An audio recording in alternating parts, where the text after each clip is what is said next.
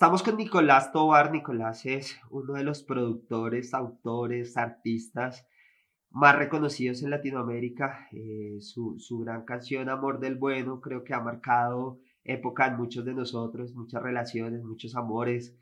Eh, Nico, muchas gracias por aceptar primero esta invitación a, a, compartir con nosotros y cuéntanos un poco cómo has vivido tú, estás en Miami, cómo has vivido tú toda esta época de, de confinamiento, toda esta época de, de, comenzar a vivir algo que nunca nos habíamos esperado, creo que a nadie se nos había pasado por la cabeza estar viviendo una situación como la que estamos en este momento. Cuéntanos cómo lo estás viviendo y cómo ha sido el desarrollo en, en, en estos tiempos tan particulares gracias por, por, tu invitación. Yo creo que cada ser humano ha ido viajando en su nave espacial, ¿no? Va atravesando el planeta coronavirus, que fue algo que nos agarró a todos como si fuera un tsunami. O sea, una cosa era verlo en China y de pronto ya lo tenías en el cuello, respirándote, y tratar a todo tu entorno como si todo el mundo estuviera contagiado y ver un planeta con tapabocas. Es loquísimo. Pero además le da a uno, yo creo que el ser humano se había, perdido la capacidad de sorprenderte de muchas cosas. No importa en este, este mundo de tanta multimedia, ya pues como que todo era normal y esto, esta nueva normalidad nos ha abierto los ojos con muchas cosas, perspectivas de la vida y también maneras de reinventarnos y rebuscarnos, ¿no? A las personas que, que no eran muy recursivas les ha tocado volverse recursivas y a las personas que tenían eh, no sé, como que algo fijo y consideraban que era pues algo que no se iba a ir. Muchos amigos que ah, pues han perdido sus cargos importantes en compañías que, bueno, les ayudaban a mantener un estatus de vida, pues ver que eso se parte, se parte la vida. Entonces, yo considero que he tenido pues la oportunidad, gracias a que tengo el estudio en mi casa, de poder seguir produciendo y componiendo y reinventándome y hasta abriéndome a nuevos modelos. Pero sí he visto muchos compañeros artistas que vivían de la matada de tigre, como dicen en Venezuela, de la moña en la costa, vivían del día a día de sus shows, de sus presentaciones, de dictar sus clases del rebusque en, en, en multiáreas, desde tocar con una sinfónica estar con una orquesta de salsa el fin de semana, muy afectados y muy traumatizados y eh, gente deprimida. Ha sido algo que nos ha sacado del, del centro de confort. Nos hablas de, tienes tu estudio en tu casa y esto es una gran ventaja, pero ustedes como productores, eh, eres de la primera línea de productores latinoamericanos más importantes, parte de, de, del grupo de productores de la familia Estefan. Eh, ¿Ustedes cómo les tocó reinventarse? Esa palabra es, ya suena muy cliché, ya todo el mundo estamos cansados de escucharlo, pero realmente esa es la palabra adecuada para utilizarla en este momento. ¿Cómo se reinventaron para, para seguir adelante? Yo no me, me, imagino una pandemia sin Internet. No me imagino una pandemia sin este networking que existe. Entonces, de cierta manera, yo siempre he sido una persona muy de, de, de mi casa. Trato de no desplazarme mucho, sino cuando ya es súper necesario ya atender al artista en un estudio grande, eh, lo hago. Pero este, esta reinvención nos ha servido para poder eh, eh, ser recursivos, buscar alternativas y eh, muchos proyectos se cayeron, proyectos que dependían mucho de, del estar presentes, de los shows en vivo. Entonces esa reinvención yo creo que se dio a, a, todo nivel porque a todo el mundo por alguna manera le golpeó de manera económica o de manera psicológica la pandemia, ¿no? Se oye increíble, pero Mucha gente desecha este año 2020 y quisiera como borrarlo de su vida. Yo pienso que fue un año en que a mí me llenó de herramientas para, para hacer muchas cosas y reafirmar otras que estaban en proceso. Y está, he armado unos equipos de trabajo del carajo, unas cosas espectaculares que, que me dan la posibilidad de estar listo para, para, retomar con esos shows en vivo y con esas propuestas y con esas convenciones de televisión para llevar producto. Entonces, lo que te digo, a todo el mundo le afectó de una manera diferente, pero ah, eh, volviendo a, tu pregunta, cuando se trata de reinvención, yo creo que depende de esa motivación que tú tienes interna por dentro. O sea, no te puedes dejar eh, Yo, hay una cuestión que hay un motivador que se llama Tony Robbins. Y Tony Robbins, una de las cosas que yo le admiro es que si tú quieres algo, tienes que trabajar masivamente para lograrlo. Y yo me la paso en esas todo el tiempo. Qué importante lo que dices, porque sí, en este momento no había que parar, había que seguir y seguir adelante. Eh, conocemos tu proyecto de Caribe Sinfónico, conocemos tus proyectos que vienen andando. Eh, si bien eh, las presentaciones en vivo se detuvieron en el mundo por, por todo lo que venía pasando, ¿ustedes qué oportunidad encontraron para, para poder, cuando volvamos a los shows en vivos o actualmente con, con el tema virtual, ustedes qué oportunidades han visto, tanto tú como, como artista que, que eres con tu proyecto, con tus shows en vivo, eh, vimos que, que, hace poco estuviste en Colombia en varios shows, en Barranquilla un, show increíble, en Cartagena. Pero cuéntanos un poco ustedes cómo en la parte de producción de shows en vivo y en la parte de producción de, de todos estos espectáculos, qué decisión tomaron y cómo vienen manejando y preparando todo. A veces es cuestión de repartir el, tiempo. Entonces, si me la pasaba mucho tiempo en la calle, produciendo en, estudios de afuera, no podía dedicarme un poquito a, lo mío. Y Caribe Sublime es algo que llevó mucha postproducción. Eh, agarrar todo un concierto sinfónico y desmenuzarlo, reproducir detalles que podían haberse escuchado mejor y rehacerlo ha sido una tarea titánica. De verdad que yo creo que tengo como una obra de arte y ahorita que pues vamos a salir con, con Believe la disquera, en la cual pues tú eres una pieza muy importante lo que vamos a trabajar es algo fuera de serie, es un producto espectacular que también va a evolucionar hacia esa mezcla radial que siempre tengo en mi mente.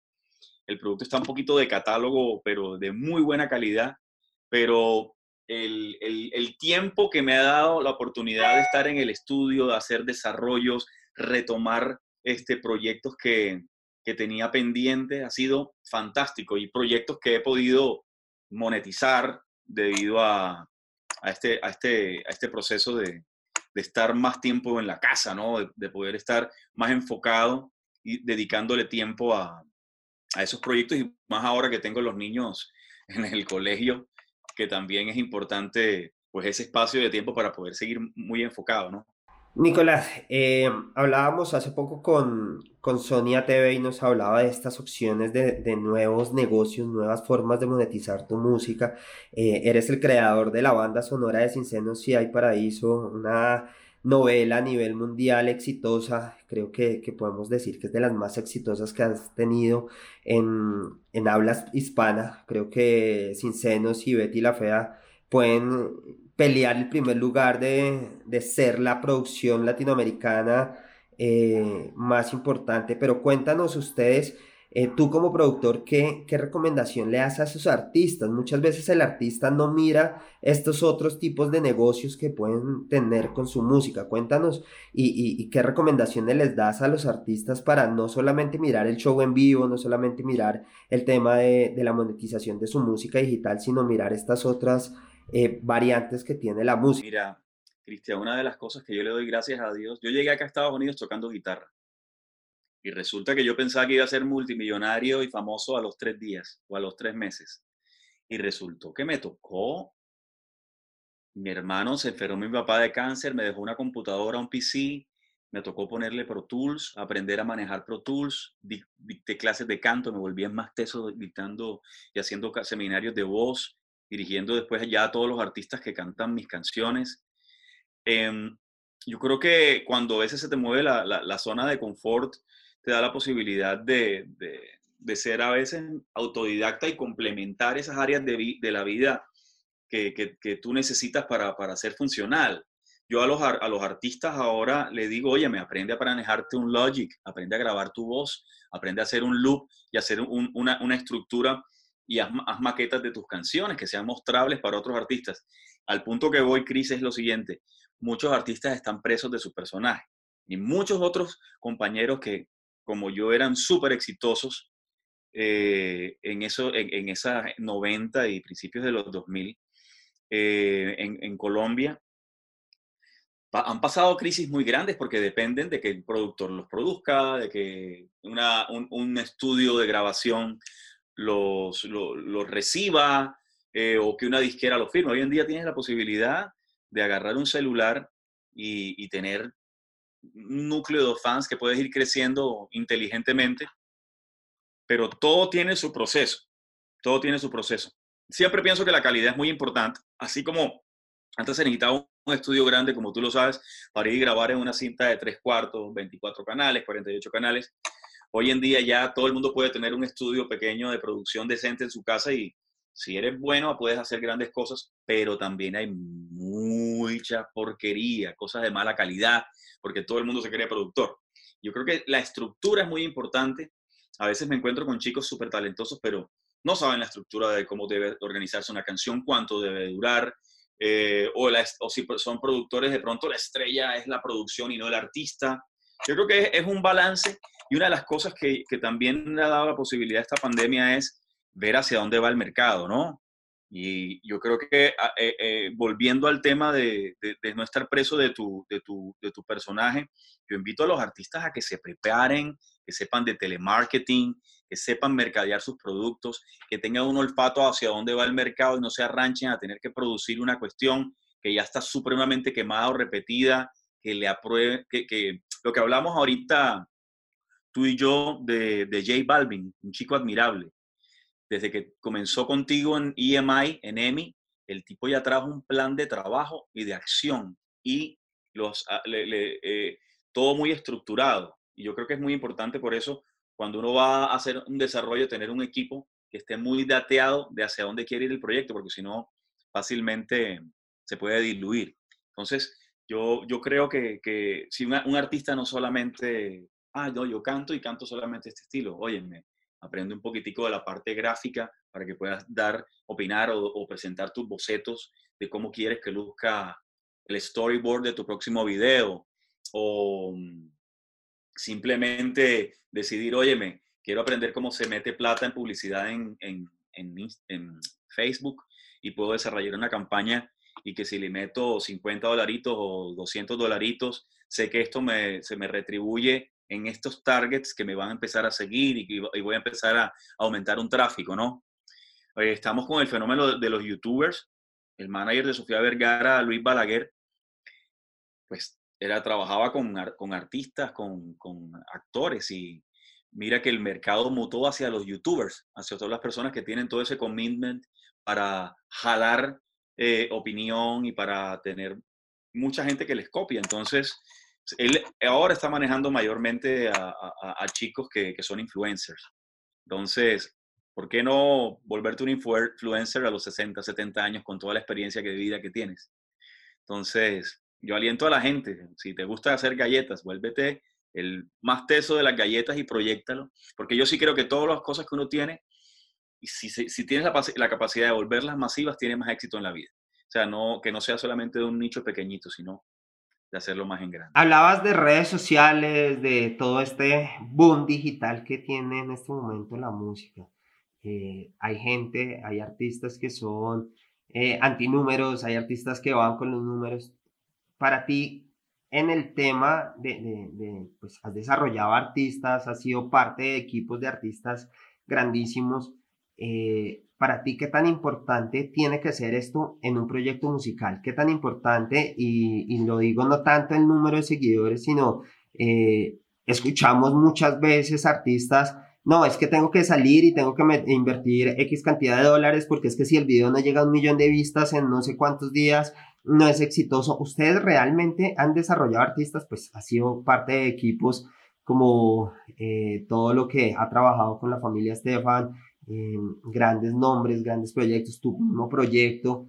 Para ustedes realmente esto, ¿qué tan influencia y qué tan importante es? Una de las cosas que sí me di cuenta durante todo el tiempo que trabaja, he trabajado con Emilio y que los artistas llegan con sus grandes equipos, a veces un artista le envidia a su equipo a otro artista, porque es muy importante la fórmula que tú tienes.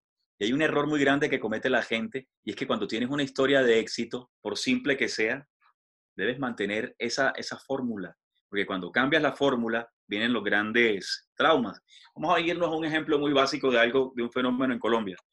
El cantante de vallenato que tiene su acordeonero. cambian de acordeonero y viene una bajada de tres años en promedio hasta que vuelven a agarrar y solidificarse. Entonces, bueno, eh, eh, Silvestre es un caso aparte, que es un gran amigo y pues ha, creado una fórmula mucho del cantante solista que va cambiando de, de acordeonista a acordeonero em, y pues su imagen es lo que, es lo que va enfrente. Pero em, definitivamente el, el, encontrar la fórmula y encontrar tu, tu, tu marca es algo que se debe respetar y es algo que se debe, eh, eh, que se debe, que, se, que, te, da una, una identidad de, de, como, como, como, persona. No importa que hagas algunas variaciones, no es que te tengas que repetir, pero y tú, le pegaste duro haciendo una mezcla de cumbia con urbano. Debes seguir un poco como por esa onda, no irte, a, los cambios de looks también son un poquito extremos. Entonces, eh, yo creo que es bueno armar un equipo y asesorarse de gente que realmente sepa y gente que te ayude a empujar tu, tu, tu, proyecto, lo que estás desarrollando. Y francamente, em, uno lo que está lleno de, de, de, herramientas y, y, tú hablabas ahorita de, artistas que son muy de nicho, que no le importa pues tener sino un cierto grupo de personas. Y hay muchas personas que siendo de nicho, creyéndole a lo suyo, pues se han vuelto muy grandes porque la gente le, ha gustado esa originalidad, ¿no? Llega como ese pum, ese, ese, ese, ese momento de, explotar. Hay muchas formas de darse a conocer sin tener que estar pagando pues payola en la radio, puedes utilizar también el vehículo de, de meter música en sincronización. Y sé que hay mucha gente que le va muy bien haciendo, por ejemplo, música dance o eh, haciendo música comercial también. Entonces, una de las cosas que le doy gracias a Dios es que toda mi vida he vivido del arte. No he tenido que diversificarme hacia otro tipo de negocios. Y, y, he sacado a mi familia adelante muy bien, viviendo del arte y de sus subdivisiones. Con mi empresa producimos videos, hacemos campañas de publicidad, hacemos montajes de shows como los Juegos Centroamericanos y del Caribe, eh, montajes grandes de, de, eventos, lanzamientos. Y obviamente lo que yo más me quisiera dedicar a hacer es cantar, este, morirme de, 150 años como Tony Bennett o cantando ese estilo Michael Bublé. Pero todo lo que me ha tocado hacer en la vida me ha servido para, em, para eh, saber un poquitico de, todo ese entorno que, es necesario para tener éxito con, cada proyecto que desarrollas. Lo que menos quieres es perder el tiempo y disminuir el porcentaje de fallar. Yo creo que el saber un poco y empaparse y estar, el, por ejemplo, ese todo ese trabajo de networking, de los publishing, de hacer reunión, de compartir con otros eh, cantautores, me parece muy importante. Y yo pues aliento a la gente que, que, que, que el, el, el, networking, yo creo que hoy en día lo que manda la parada y lo que te ayuda a abrir los ojos y saber cuál es tu producto para saber proyectarlo. Hablas de cantautores, tú eres un cantautor muy importante. Eh, Eres, eh, eres parte de varios equipos que han, han compuesto canciones para otros artistas. Bueno, primero cuéntanos eh, algunas de estas canciones que, que, has compuesto. Y cuéntanos también qué opinas de, del artista que muchas veces piensa que si no es su canción no, no la va a cantar, no va a funcionar o al contrario hay artistas que, que no escriben pero se apoyan mucho en otro tipo de autores, otro tipo de compositores. Yo siempre les digo al artista, mire el ejemplo de Despacito. Despacito creo que es el mejor ejemplo de una canción de no, no escrita que se volvió un éxito por otro artista. Lo escribió otra persona, pero otro artista la volvió un éxito. Y Luis Fonsi es un buen compositor, pero fue y buscó una canción y se volvió un éxito mundial. Cuéntanos qué opinas de este tipo de sucesos y pues cuéntanos un poco de tu background como autor eh, para que la gente tenga un poco más en su cabeza, eh, no solamente al Nicolás Tobar, artista, Amor del Bueno y demás canciones, sino también al Nicolás Tobar como compositor. Yo me voy hacia mi historia. Cuando yo arranqué y me, decidí irme a Venezuela para grabar esta producción donde sale Amor del Bueno, era un disco de canciones pop estilo Luis Miguel, muy bien producida, con una cantidad de músicos. Tú sabes, Venezuela nos llevaba mucho tiempo con los chicos, los señores, bueno, ya estudiados en Berkeley, un nivel musical muy bravo, muy alto. Entonces, yo enamorado de mis baladas, resulta que Sony Venezuela y Sony Colombia, que tenía un joint venture para hacer la promoción de mi disco, decidieron que era Amor del Bueno. Eh, y Amor del Bueno, eh, mi manager decía que era la cumbita. Imagínense, tú eres uruguayo. Y yo, decía, esto es una canción que tiene algo diferente porque es como mezcla de vallenato con pop. Tiene em, algo que me suena diferente. Y mira que Villalobos pegó esa canción del techo y se volvió pues una canción muy conocida en, Latinoamérica y en algunos países de Europa, pero el tener el, ese sonido, yo cambié mi mente y yo dije, esto hace parte de mi marca, hace parte de mi, de mi, de mi insignia, hace parte de, de lo que yo tengo que proyectar. Y mira que ahora estoy haciendo conciertos sinfónicos con una banda de rock, pero hago un homenaje al Caribe. ¿Me entiendes? O sea, es como una especie de Michael Bublé con elementos muy elegantes, estoy como un Frank Sinatra, pero muy metido en la onda de mi, de mi Caribe. Entonces, eso, esa, esas esencias de ayer yo tenía una, nos entrevistaron a Jordano y a mí, y Jordano pues también tuvo eso claro, él es romano, es europeo, eh, con, con, sangre europea, pero tiene esos tambores venezolanos, las esencias de la música cubana, del son, del guaguancó, que definitivamente crearon en él una, una imagen y una marca. Yo te digo, cuando yo produzco para un Ricky Martin o para estos artistas grandes con los que sigo trabajando, ahorita recientemente una canción que tengo con Bad Bunny, eh, Fergie y, Prince Royce, allá hay elementos que son muy colombianos también, ¿sí me entiendes? Dentro de la producción. O sea, los, sonidos, los colores, recurro mucho a la guacharaca, a la caja, a la, cumbia, a estos elementos que, que le dan a uno esos sabores y esa identidad. Es como el argentino que de pronto pueda meter un bandoneón.